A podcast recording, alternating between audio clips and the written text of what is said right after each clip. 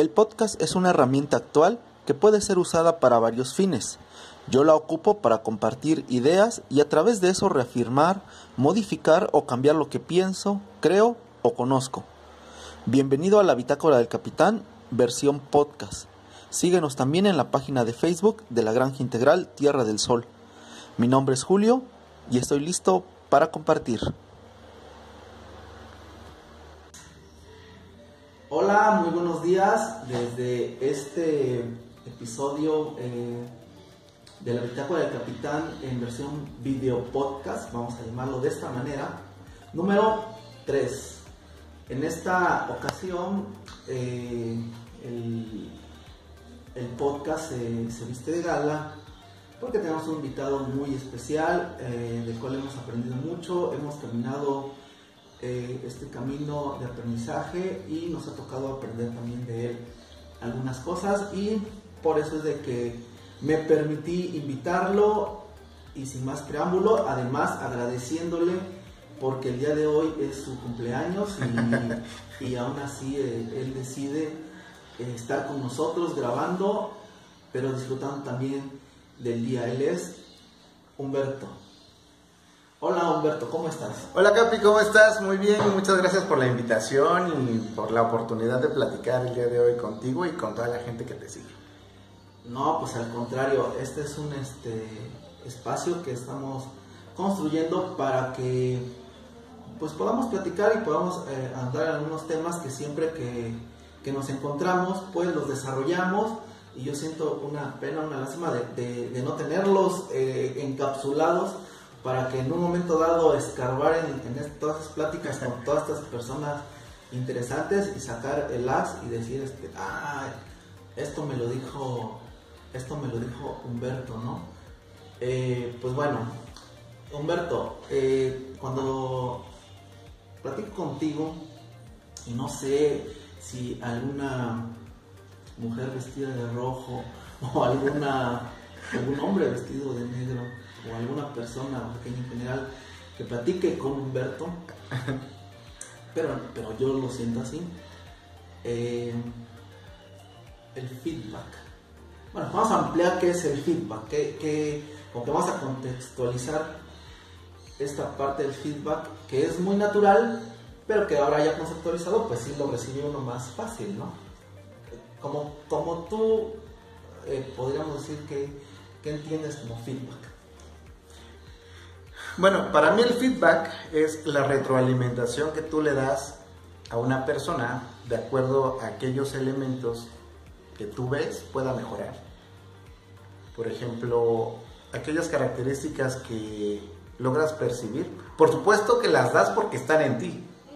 Y dices, bueno, estos, estos elementos los puedo eh, trabajar y se los dices también, ¿no? Y tiene que ver mucho también con la confianza que le tengas a la gente porque no puedes ir por la vida dándole retroalimentación a todo el mundo. Pero también es cierto que con las personas que lo haces es porque ves en ellos la posibilidad de crecimiento y porque te importan. Okay, eh, al final para mí también eh, el feedback es como, como básicamente cómo te ve, cómo te ves ante, ante los demás. Y de alguna manera y de muchas maneras yo sé que me veo así, pero por alguna circunstancia me cuesta trabajo reconocerlo. Y cuando alguien me dice, ok, eh, de esta manera, yo sé que sí, yo sé que, que sí, pero por alguna circunstancia no lo he determinado hacer. Cualquier cosa, eh, circunstancia, pensamiento, acción, cualquier cosa. Y esa retroalimentación pues se vuelve valiosa porque si en ese momento decido o se decide hacer ese giro, hacer ese giro eh, pequeño o grande, se podría o habría una posibilidad de tener un resultado diferente, que tendría que ser el, el valor de escuchar el feedback. Porque al final de cuentas, cuando aceptas la crítica de otra persona o la opinión, sí tiene que ver esa importancia que esa, ese ser humano genera en ti. Porque la gente puede hablar y las palabras son eso, palabras. Pero si le das un sentido y lo integras, pues puedes generar mejores versiones, que al final de cuentas la mejor versión es trabajar en las áreas de oportunidad que visualizas y que con el canal, la forma, la estrategia que tú elijas, pues puedas eh, mejorar todos los días, pues de eso se trata. Sí, creo que, creo que lo otro, lo otro del feedback sería la crítica. Y creo que ahí es donde, donde hay una renuencia a decir, me estás criticando, o sea, no es, no es, una, no es un, una aportación a lo que se está, a lo que yo estoy realizando. Es básicamente una crítica. Creo que lo otro del feedback es la crítica. Sí, y, son cosas distintas, porque la, la crítica sí elige tener también elementos que pueden incluso hasta lastimar o ofender. Y el feedback va directamente no a la persona, sino a las características de tu, de tu actuar, de tu proceder, en donde se ven áreas de mejora. Entonces, regresamos a, lo que te comentaba al principio. Sí tiene que ver con las personas, porque no es lo mismo que te haga una retroalimentación, quizás tu mamá, tu papá, tu familia que te conocen, ¿no? Y que al final de cuentas van a ver en las palabras la posibilidad de que tú estés mejor a alguien que le puedas caer mal, pues, que te va a criticar duramente, pero no solamente por lo que le significa, sino a lo mejor por lo que le refleja o le representa. Que es otra parte bien valiosa de los que eh, dan este tipo de aportación, ¿no? Que, al final también es como un reflejo o, un, no un reflejo, sino veo en ti algo que, que también yo yo lo, yo lo puedo manejar, yo lo puedo trabajar. Ah, a ver, estoy atorado en este tema. ¿Cómo ves? Sí, al final de cuentas, nosotros podemos ver en los demás lo que nosotros tenemos, vivimos o lo que nosotros hemos experimentado. Entonces, somos el reflejo y el espejo de muchas personas. Como dice un libro, muchas vidas, muchos maestros. Cada persona representa algo. Pero no es lo mismo eh, una persona que te importa, porque entonces ves en, ese ser humano pues la posibilidad de comentarlo, incluso trascenderlo. ¿No? Entonces ahí es donde entra el feedback, cuando tú le comentas a esa persona sus áreas de mejora. A diferencia de si alguien me cae mal y le voy a decir las cosas con el fin de molestar, de lastimar, de, de desacreditar. Y ahí entra la crítica, que no siempre es constructiva. Claro, claro, claro. Ah, ah, bueno, entonces estamos contextualizando el, término, la palabra feedback, ¿no? Y cada vez, eh, como decía yo al inicio, que tengo la oportunidad de platicar con Humberto, me doy el permiso de, recibirlo. Siento que, que, me ha servido y que ha sido eh, eh, constructivo para mí he tenido la oportunidad de, y me ha dado la oportunidad Humberto también de participar en alguno de los talleres que, que él realiza.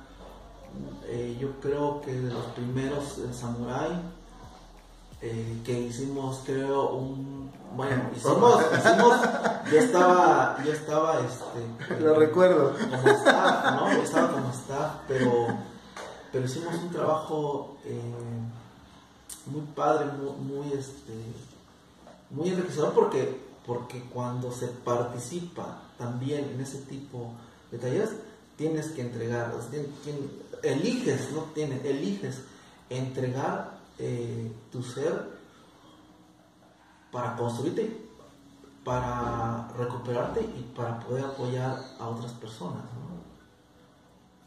Pues es que formar parte del staff, bueno, contextualizando el staff, es un conjunto de personas que van de apoyo para, las, eh, para el nuevo grupo de integrantes de algún taller vivencial. Entonces, quienes son staff ya vivieron la experiencia y van a reconectar con esa circunstancia, con, con todo ese proceso.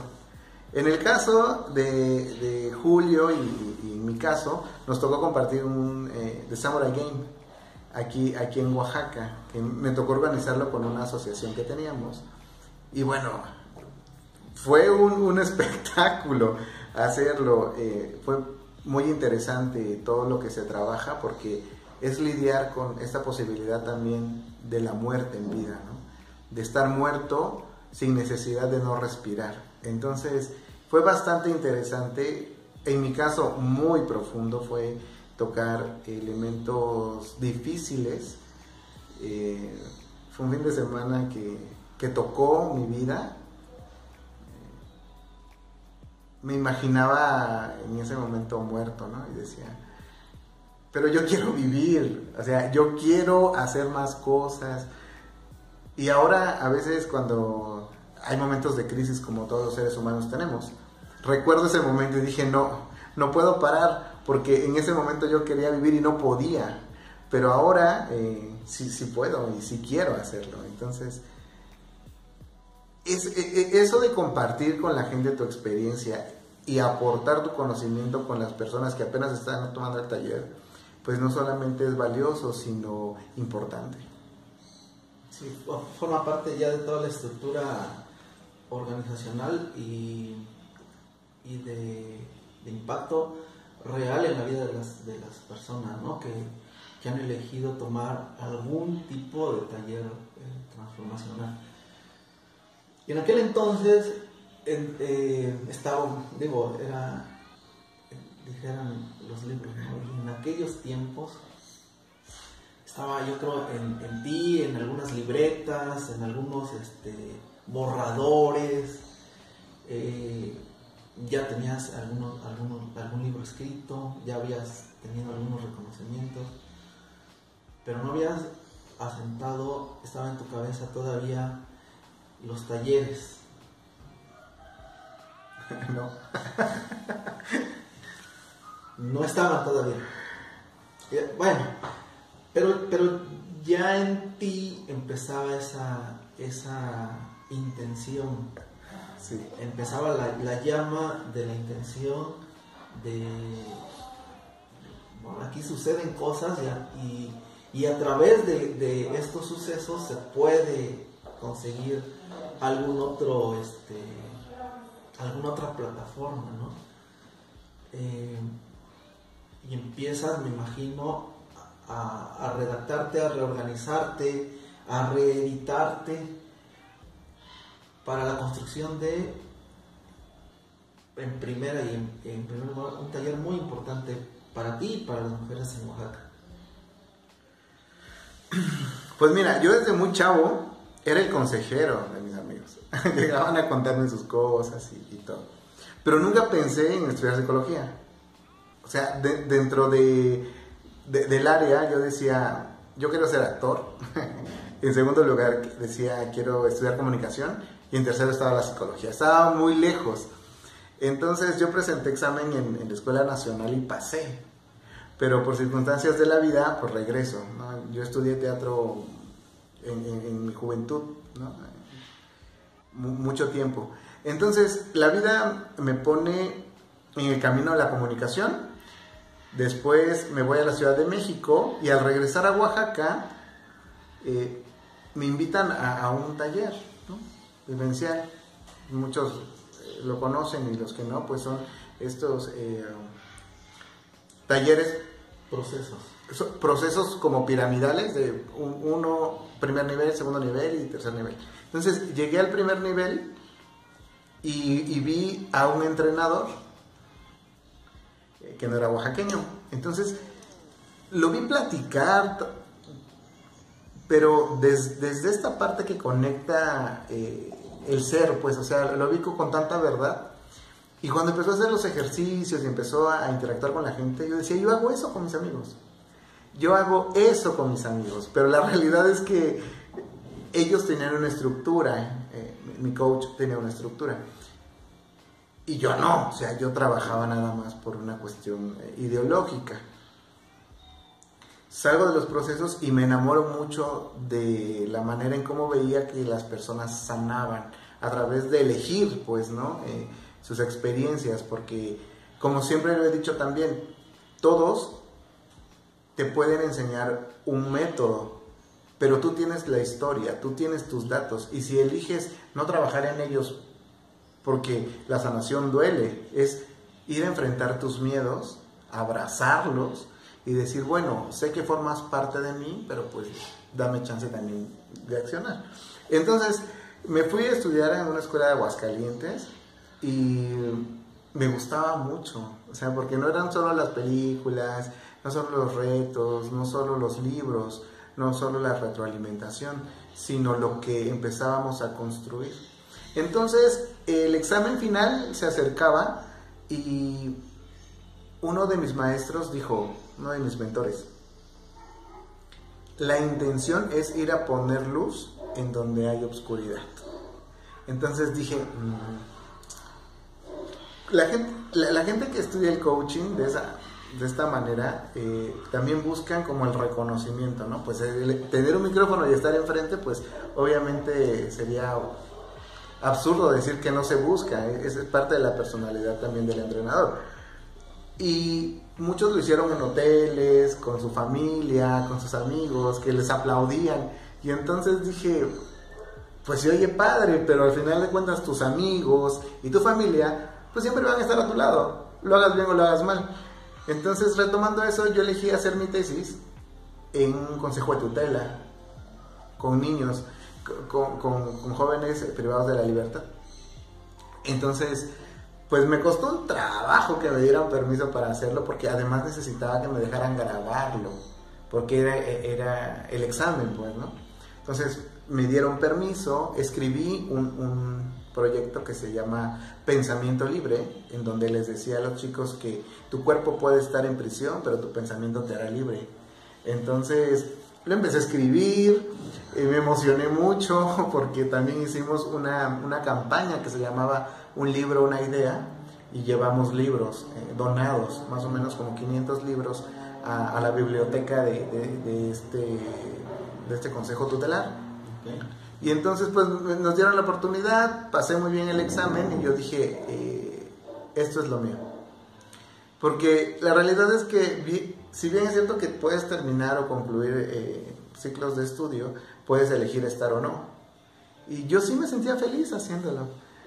Y entonces dije, pues voy a sacar mi empresa.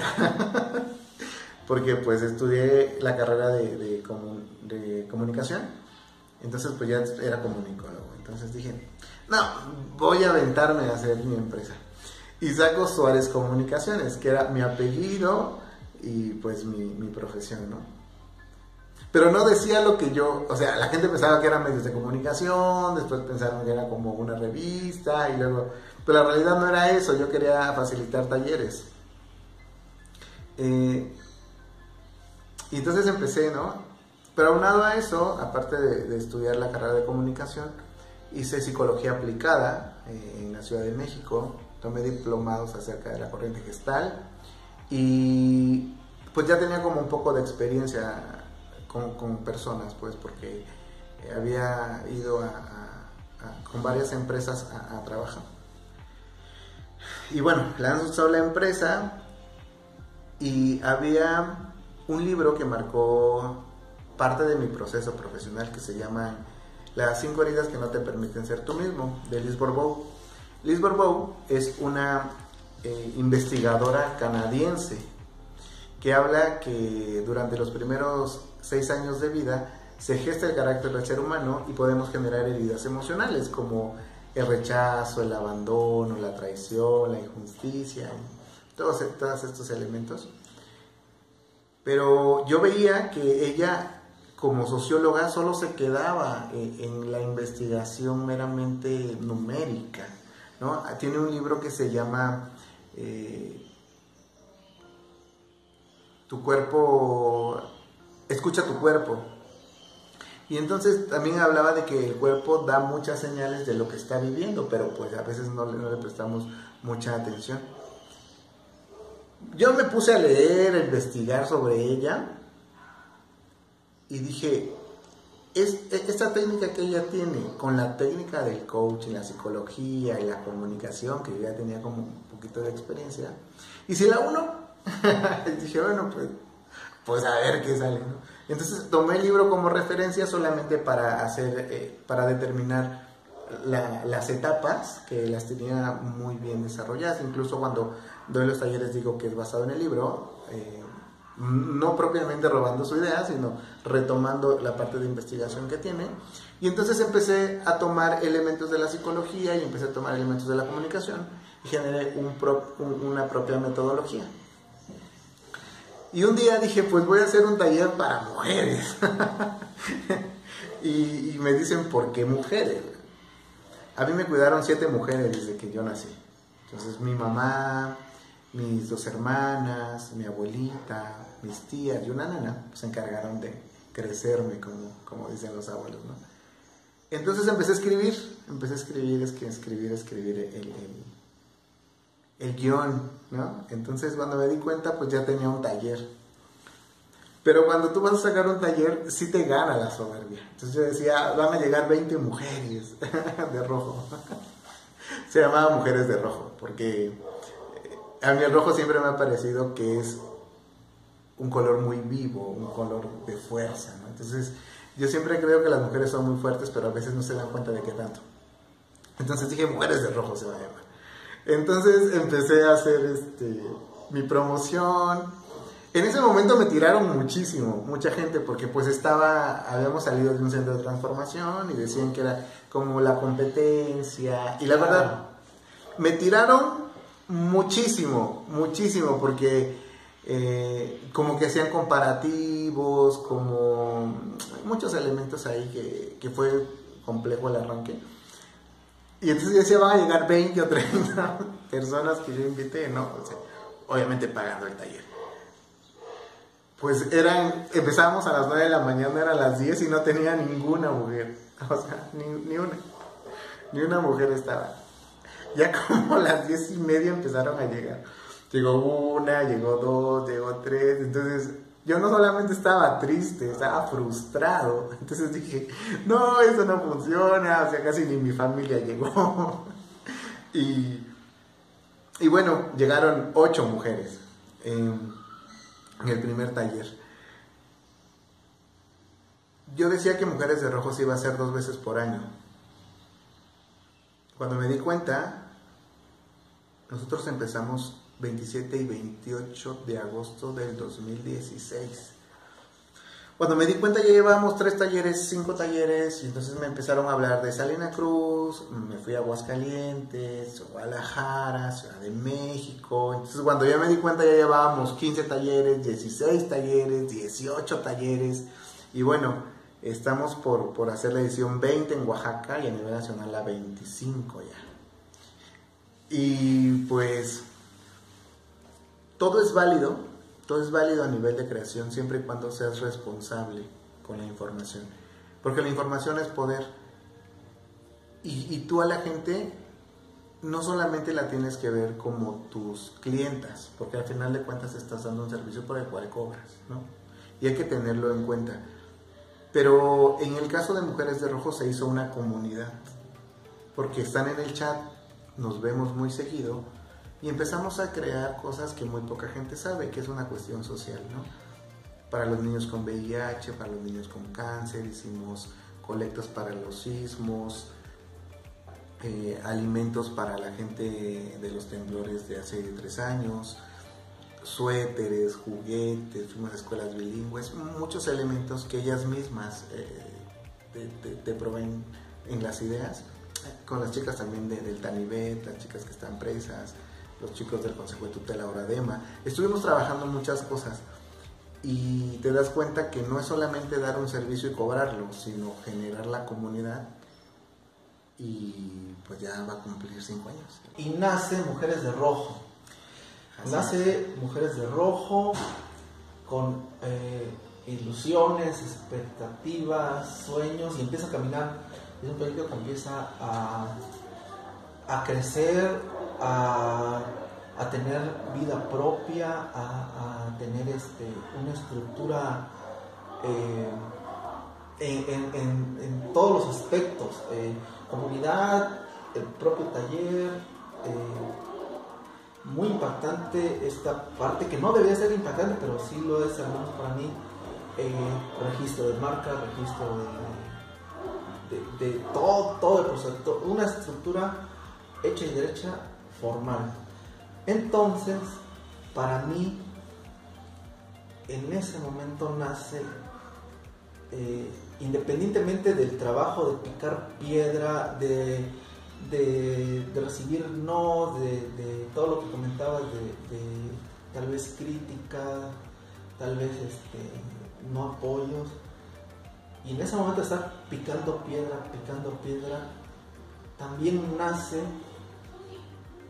primero, para mí, o uno de los primeros coach oaxaqueños. Ok. probablemente no, probablemente no conozca tantas personas y probablemente exista y qué bueno, qué bueno, ¿no? Qué bueno. Pero creo que eres uno de los primeros picando esa, esa piedra aquí en Oaxaca. Eh, tal vez dura, no sé, tú, tú, tú la vas a, a, platicar y nace junto con Mujeres de Rojo eh, el primer, para mí, si hay otro que se manifieste en este mismo momento, este coach oaxaqueño, que es algo que, que obviamente algunos otros más pues hemos estado eh, buscando en nuestra trinchera, trabajando desde nuestros, desde nuestros este, alcances también, desde nuestros propios estiramientos, pero te aventaste al vacío. Sí. Fíjate, yo desde que estaba muy chavito, yo le decía a mi mamá, es que yo vine algo grande a este mundo. Y mi mamá me decía, sí, ya siéntate, estudia. y, y cuando me di cuenta que podía ser diferente, o sea, desde muy chavito fui muy diferente a la gente. Por ejemplo, cuando los niños jugaban fútbol, yo me quedaba en el salón eh, leyendo o armando rompecabezas. En el kinder yo recortaba y pegaba y, cambiaba la cabeza de, de, un hombre, se la ponía a un niño, y luego a una señora grande de edad, a una viejita, le ponía la cara de una jovencita. Siempre creaba, siempre fue como una cuestión muy creativa. Y nunca me identifiqué mucho con la gente de mi edad. Eh, cuando entro a la secundaria, eh, conozco a mis mejores amigos que hasta el día de hoy están a mi lado. Eh, tenemos 23 años de ser muy, muy, muy amigos, ser muy cuates. Y y entonces, en esta parte de ser un poco diferente, cuando yo entro a hacer eh, coaching a ese centro transformacional, había cosas que a mí no me funcionaban. Te puedo decir que un 80% estuvo al 100. Pero yo decía, ¿por qué hacer solamente un ejercicio para la gente que te está diciendo, me duele, me duele, me duele? Pero a algunos les duele la cabeza, a otros les duelen las, las, las piernas, a otros los brazos. Entonces decía, es como darle paracetamol a todos igual. Y yo decía, no, la transformación se tiene que especializar. Entonces cuando yo creo eh, de Mujeres de Rojo, por eso es que solamente está hecho para 10 personas, para 10 mujeres. Porque existe un ejercicio que se llama la pasarela de las máscaras. Y entonces es un ejercicio, es, el ejercicio es para que lo hagan de manera individual, apoyadas por las demás mujeres. Entonces, eh, esta parte de la empatía también la entendí porque decían que mujeres juntas ni difuntas y no, no es cierto. Las mujeres cuando conectan con su verdadera esencia y se dan cuenta que la competencia no es una mujer, sino ellas mismas, hacen cosas increíbles. Por ejemplo, hubo una frase que le dijo una, una mujer de rojo a, otra que estaba haciendo pasarela de las máscaras. Hablaban de un chavo y de, estos dolores eh, amorosos y le dijo, te tuviste que bajar de tus zapatillas y ni así estuvo a tu nivel. Cuando se lo dijo, algo conecté y dije, es verdad, o sea, lo está viendo ella, es su reflejo y las dos van a crecer. Cuando me hablan de los resultados, me doy cuenta que esa frase impacta también la vida de esta mujer, como impacta también el rumbo de, Mujeres de Rojo. Y entonces eh, se empieza a gestar todo esto, ¿no? Te digo, Sí, muchas veces te dicen no, te dicen no lo hagas. Eh, piensan que es una moda, porque además hace cinco años que estaba el boom del coaching en Oaxaca, eh, todo el mundo quería hacerlo. Entonces yo dije, bueno, la realidad es que hay que tener más preparación, hay que estudiar un poco más, hay que hacer una introspección. Y entonces ahí yo, yo me puse a analizar algo de manera personal porque estuve a punto de dejarlo. Dije, ¿cuál es mi misión en esta vida? Entonces cuando veo que mi misión en esta vida sí tiene, que ver, sí tiene todo que ver con, con el entrenamiento personal, con eh, toda la parte de la capacitación, pues me di cuenta que estaba en, el lugar correcto con las herramientas. Aunque claro, con el paso del tiempo, a mí me toca hacer una maestría. Y en esa maestría es cuando conozco a doctores que me ayudan a entender cosas más importantes. Y entonces yo no solamente soy coach, porque un coach tiene una estructura, tiene un modelo, pero yo implementé elementos distintos y entonces me convierto en un consultor en desarrollo humano. Porque además tiene la diferencia entre un coach y un consultor tiene que ver con el conocimiento. Entonces, es prepararte, es todos los años estar capacitándote. Entonces, de Suárez Comunicaciones, que era la empresa, pues se lo comió Mujeres de Rojo, porque entonces toda la gente decía, Humberto solo, solo hace Mujeres de Rojo. Y la realidad es que también tenía un libro, hacía investigación, tenía publicaciones nacionales, pero no era importante. Todo el mundo decía, hace mujeres de rojo, hace mujeres de rojo. Y es un coach, ¿no? Pues yo a, veces te digo, te gana el ego y dices, sí, sí, lo soy, ¿no? Pues la realidad es que me gusta más ahora el término de ser un consultor, porque ya es la, empresa se transformó, ahora es la consultoría en HS, Consultoría en Desarrollo Humano, que tiene muchos rubros. Eh, tiene un rubro en donde vamos a poder ser un sello editorial. Entonces le vamos a dar chance a estos oaxaqueños que tienen ganas de hacer libros y publicar obras y que cuando tú eres joven y tienes muchas ganas y tienes todo el talento, pero no tienes la experiencia, hay muchos tiburones en el mar que abusan. Yo alguna vez lo comenté, yo hice un libro y lo llevé a una institución y un personaje me dijo, sí, siempre y cuando haya como favores sexuales, ¿sabes? Y tú cuando eres chavo, si no tienes bien cimentada tu identidad y tu vida, puedes acceder, porque es más sencillo por querer cumplir un sueño, llegar a estos elementos, ¿no? Yo dije absolutamente no, y yo busqué las formas de sacar un libro, ¿no? Entonces, fue muy difícil, fue muy difícil hacerlo porque tienes que trabajar para mantener tu sueño. Y ya que tienes el sueño, ¿cómo, cómo lo mueves? Porque no tienes una estrategia. O sea, lo, lo escribes, pero bueno, ya está la producción, ahora cómo lo vendes. Y lo mismo pasaba, pasó con Mujeres de Rojo. Eh, al principio era como, a ver qué quiere hacer, qué quiere imitar o, o, está copiando, ¿no?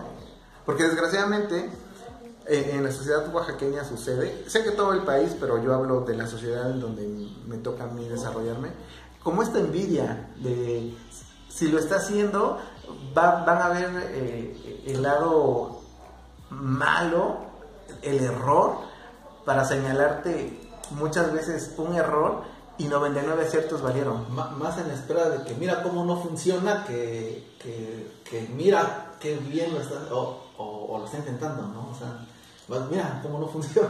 Sí, y a mí me encanta andar publicando. Tercer despertar, quinto despertar. Entonces, fíjate que eso llegó a un punto en el que yo me quedé sin muchos conocidos. ¿eh? Me dejaron de hablar, mucha gente se alejó, ya no me escribían. Y entonces empieza esta parte de la purificación personal y también del filtro empiezas a filtrar a la gente y al final te das cuenta que te quedas con la familia que siempre ha estado y te quedas con tus amigos que te conocen cuando no tenías absolutamente nada. Y de hecho se filtran. Sí. O sea, tú no los, tú no los, o uno no los filtra, sino ellos solitos se, se, filtran, ¿no? bueno, retomándote, la sociedad sí es terrible, o sea, sí te... Dice, pero al final creo que has sorteado excelentemente ese tema, no, no, no, este creo que lo tenías contemplado, es más, ¿sabes? esto es algo que pasa, ¿no? Fíjate que me he dado cuenta que la gente no te perdona algo. Yo no tengo un, apellido eh, muy conocido. Mi familia no es rica, ¿no? Eh, o sea, no, pertenecemos a una elite.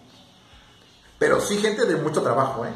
O sea, por ejemplo, la familia de mi papá, de mi papá fueron como 8 y la familia de mi mamá fueron como 12. Pues era muchísima familia. Entonces, cuando alguien que no nace con los recursos tiene las ganas y tiene el sueño bien puesto y lucha, ¿no? la gente no te perdona el éxito.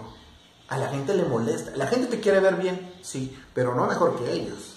Okay, sí, Y se molestan, ¿no? Y te tiran y todo lo que haces. Todo lo que haces les molesta, ¿no? Entonces, al principio sí era difícil, ¿no?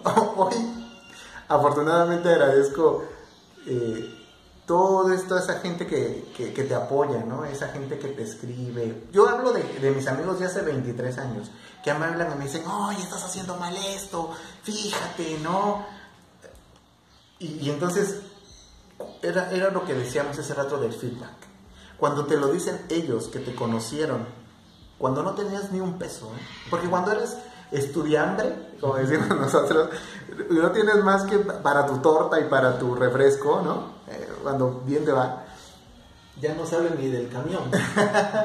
a veces hasta caminabas. ¿no? bueno, en mi caso no, porque sí, sí, sí, mi mamá como que nos daba tu mesada, ¿no? Pero cuando tienes esta, esta estructura de amigos y te dicen, amigo, no es por ahí, la estás regando, fíjate, ¿no? Entonces, te das cuenta que esa parte importante que has generado como la amistad, como el cariño, como la familia, eh, te sustentan. Y algo que me ha quedado claro es que cuando las bases son sólidas, no hay movimiento que te mueva ni que te destruya. A lo mejor sí te hace dudar de algunas cosas y en algunas ocasiones. Pero ¿quién eres? Eso va a quedar para siempre en ti y en tu historia, en tus acciones y en tus resultados. Entonces, a mí muchas veces me dijeron que no, incluso mi familia al principio. Me decían, no, Humberto, dedícate a algo que te dé de comer, ¿no? No, Humberto, estás soñando mucho en hacer esto. Oye, Humberto, ¿no? Porque empieza la odiosa comparación tu primo ya tiene esto, tu prima ya... Pues si esa es su vida, no la mía, la mía la quiero vivir así. A mí me gusta el arte, a mí me gusta escribir, me gusta investigar, me gusta pueblear, ¿no? Me gusta eh, platicar, ¿no? O sea, yo soy muy feliz teniendo agua, pero platicando. Eh, no soy de, gustos ostentosos, pero sí de charla. Pues, Entonces cuando yo soñaba con una empresa, pues la gente me decía, ay, Humberto, ¿no? O sea, necesitas mucha lana. Ay, Humberto, ¿no? Entonces, eh, entrar a, la universidad y hacer em, una maestría me ayudó muchísimo. Porque entonces la experiencia sí hace la diferencia.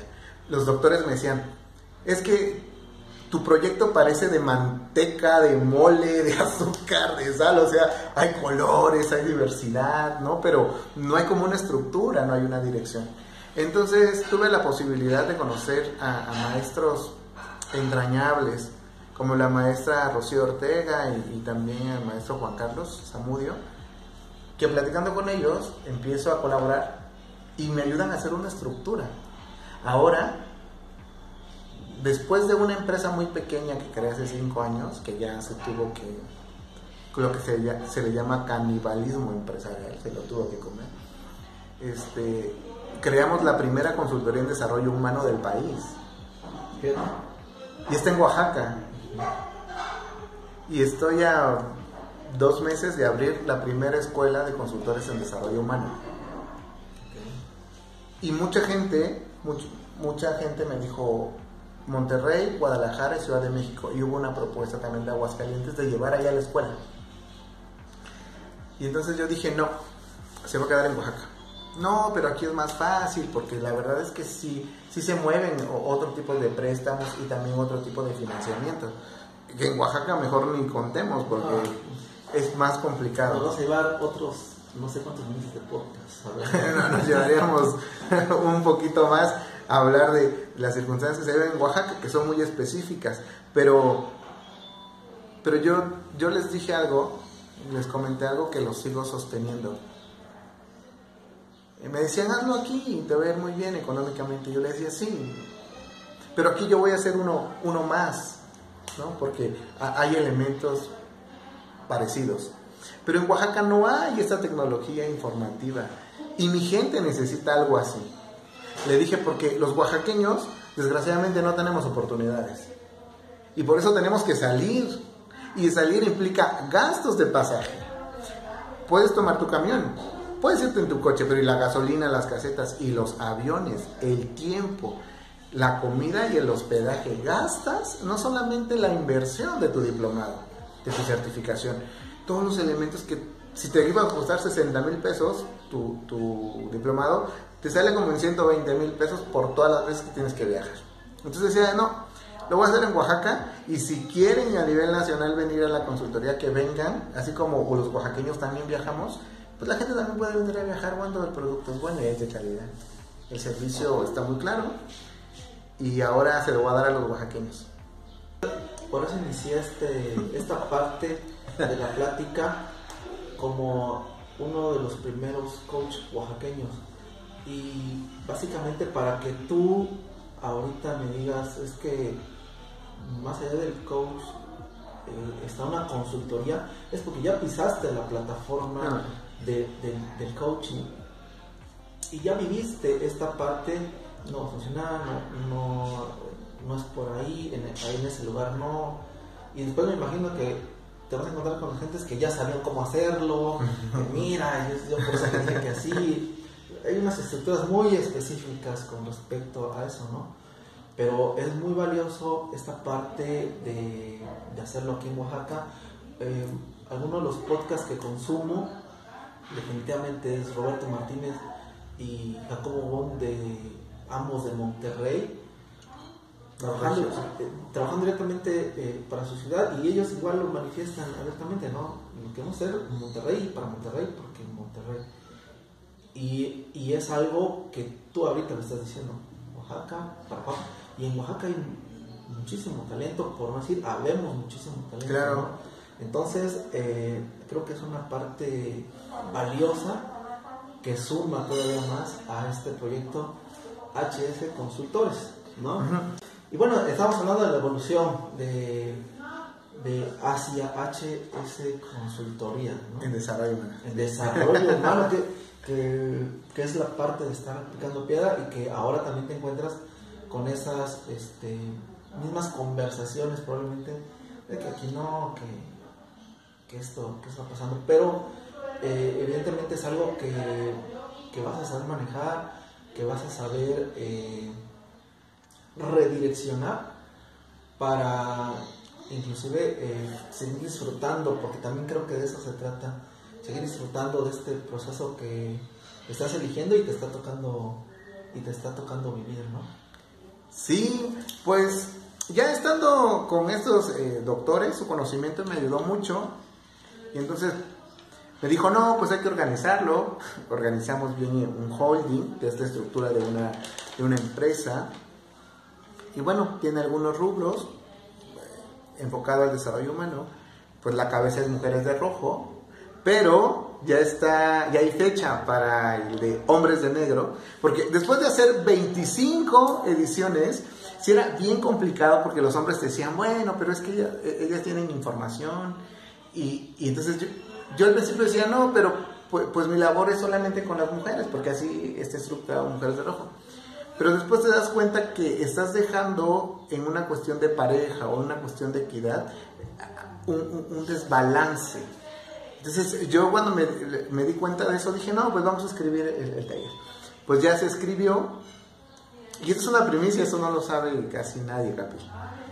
Cuando estábamos viendo el logotipo para Hombres de Negro, aparecieron dos talleres más. Okay porque había como dos corazones entrelazados. Y yo le dije al director de, marketing, le dije, mm, es que ese logo habla de parejas. Y entonces me dijo, le dije, y ese otro habla de familias. Entonces va a ser así, vamos a capacitar a, a mujeres, con mujeres de rojo, viene hombres de negro, viene parejas y vamos a hacer la de familias. Entonces, cuando nosotros logramos ver toda la estructura a través del holding, pues nada, estábamos frente a una empresa que se va a encargar del desarrollo humano, pero haciendo eh, coaching social. Pues ya no solamente es para mujeres, sino es para la familia. Y esa es parte de la evolución hacia esa consultoría en desarrollo humano. Es parte. Como te decía yo al inicio, previo a, a, picarle play, eh, platicar contigo nos vamos a llevar infinidad, infinidad de temas, pero no quiero eh, saltarme esta parte que se me hace muy importante para mí, de alguna manera yo la vivo eh, en carne propia, que es una de las más complicadas, que es la disciplina. Eh, no sé si estoy correcto eh, en, este, en este concepto de freelance, de trabajar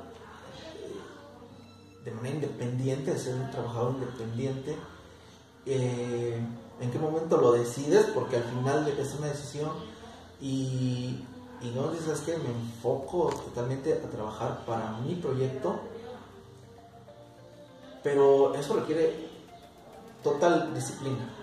No puede o no podría, o bueno, no sé, coméntame. pues mira, yo también trabajé para, para organismos gubernamentales, para instituciones. Algo que me molestaba era el horario. Un horario porque al final de cuentas llegas, checas y, es cumplir con lo que te piden en, tus jornadas laborales. Yo dije no más, yo quiero hacer lo que a mí me gusta, lo que a mí me hace feliz, pero partiendo de que soy dueño de mi tiempo.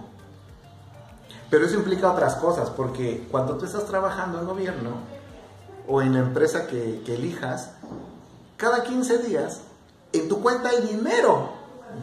Trabajes o no trabajes, hay dinero. Aquí, si tú no sales, como decimos vulgarmente, a buscar la chuleta, no solamente no comes, no hay sueño, no hay proyecto, no hay evolución. Y entonces, pues esto de ser freelance, pues está padre, está interesante, eres dueño de tu tiempo, pero también eres dueño de tus deudas, porque tienes que pagar el departamento, tienes que pagar el agua, la luz, el teléfono y todos los servicios. Pero cuando haces lo que te apasiona y tienes una estrategia, entonces sí entra esta parte de la disciplina. Porque si bien es cierto que no tienes la obligación de levantarte a las seis y media de la mañana para llegar a las 8, también es cierto que si te levantas a las 9 se te está yendo el día para generar tu propio recurso. Pero aquí es algo bien importante, Gaby, y que apenas lo entendí cuando hice todo este proceso de transformación eh, de la empresa un, freelance no tiene tantas responsabilidades porque al no tener una empresa legalmente conformada, no hay familias que dependan de ti. Entonces, en el caso, en mi caso, yo viví cinco años en esta parte, ¿no? De, estar trabajando así. Ahora que se está haciendo eh, la empresa legalmente, eh, se va a constituir legalmente, es toda la responsabilidad que implica levantarte, porque no solo dependes tú, dependen familias. Y como decía con el doctor Juan Carlos, la última familia que come es la tuya. Primero come la de tus colaboradores. Primero come la gente que está contigo y después comes tú. Al final comes tú.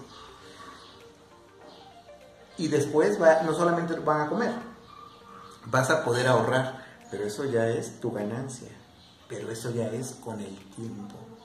Y si eliges tener una disciplina, si no eres disciplinado en tu acción, en tu tiempo y en tus ahorros, entonces no hay manera que tú, siendo cabeza de un proyecto, puedas tener una vida un poco más tranquila. ¿A qué me refiero? Ah, no hay prestaciones. O sea, no estás en una empresa que te las otorgue no hay aguinaldo seguro, no hay utilidades. Y solamente hay eh, trabajo duro. Pero también tiene ciertos beneficios, muchos. Pero hay que irlos trabajando poco a poco. Si no tienes la disciplina, dinero que te entre, dinero que te gastas. Y se perdió la inversión y por lo tanto no hay ganancia. Y no solamente pierde tu proyecto, pierdes tú el rumbo y se pierde la confianza de los colaboradores. Y cuando eso pasa, híjole, es bien difícil que se recupere. Ok, ok. Me parece este, una explicación suficiente porque, te digo, en lo, personal, eh, cuando yo hablo del proyecto de la granja es algo que eh, me consume en la disciplina, ¿no? Hoy se tiene que hacer esto, ¿no? O hoy abarca el trabajo de acá acá y por cuestiones de tiempo, de factores, factores cualquiera que sea, no se consiguen, ¿no? No se consiguen, no se consiguen. Y entonces el sueño eh, eh, se va mermando, ¿no? El proyecto se va, se va retrasando, se va retrasando ante los propios ojos de uno. Ante mis propios ojos, digo, em, debí haber hecho esto ayer, pero tampoco lo pude hacer hoy. Y entonces lo postergo para mañana y mañana eh, se vuelve que se juntó con otra, con otra actividad o con otro pendiente que se tiene que hacer. Entonces es bien importante respetar, tener la estructura de respetar los tiempos y levantarte, pararte del asiento y ir a ejecutarlo. Claro, si el trabajo es estar sentado, pues, pues hacerlo, pero básicamente es este no dejar pendientes, ¿no? Y también tiene que ver que haya un recurso, un fondo, porque por más ganas que, tengas y no hay dinero, no te puedes mover. Y entonces, la realidad es que decimos que el dinero no te da la felicidad, pero sí te puede agilizar el tiempo. Y en esta vida lo único a lo que elegimos tenerle miedo es a perder el tiempo, porque no regresa, porque todos los días envejecemos y porque para, para morir nacimos. Entonces, si, si lo tomas eh, de una manera seria e integral, dices, no, vamos a apurarnos para crear cosas maravillosas. Porque el día de hoy tenemos la oportunidad y tenemos la posibilidad. Entonces, hay que disfrutar todo aquello que hagamos, todo, todo, todo.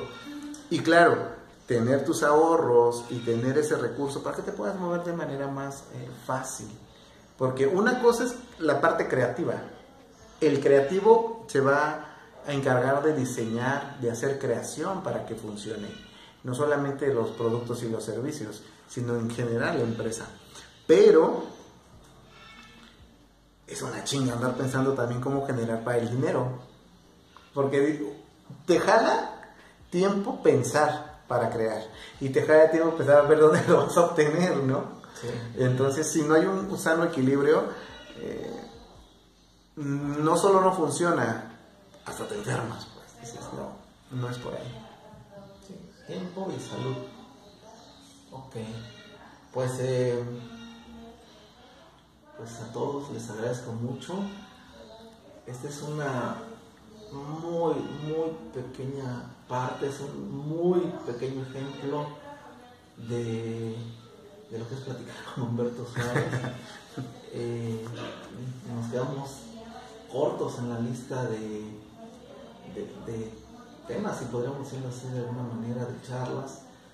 Eh, espero que próximamente, en un futuro, nos pueda volver a acompañar, nos, pueda tener en su agenda algún tiempo para como hoy estar este, con nosotros. Eh, yo estoy muy agradecido con él y con los conceptos que en esta ocasión y que antes, estoy seguro que después, eh, seguirá aportando a, lo que construye para mí. Eh, gracias Humberto, no sé si quisieras andar en, algo o, o despedirte de tu audiencia. Pues nada, agradecerte Capi la posibilidad de estar aquí, de platicar, siempre que nos sentamos a platicar es, eh, es una retroalimentación padre. Eh, pues tu energía es muy chida y muchas felicidades por lo que estás creando, por, por el espacio, por lo que estás haciendo.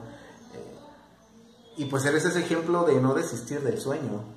Porque te pueden decir no, no, no muchas veces, pero si tienes la claridad de que lo quieres y que tienes la posibilidad, pues lo haces. Y con el paso del tiempo se va puliendo y se va mejorando todo, porque así es la vida, es eh, equivocarte y de ese error generar el aprendizaje y, así, y así está chingón. Entonces, pues nada, pues muchas gracias por el tiempo y pues cuando me invites, pues yo regreso a charlar más. Es un trato y está grabado. ok, me parece que... este, que sea un excelente día, Humberto, que los festejos del día de hoy sean perpetuos y a todos ustedes les agradezco, les mando como siempre un abrazo, cuatro como siempre y eh, nos vemos, hasta luego.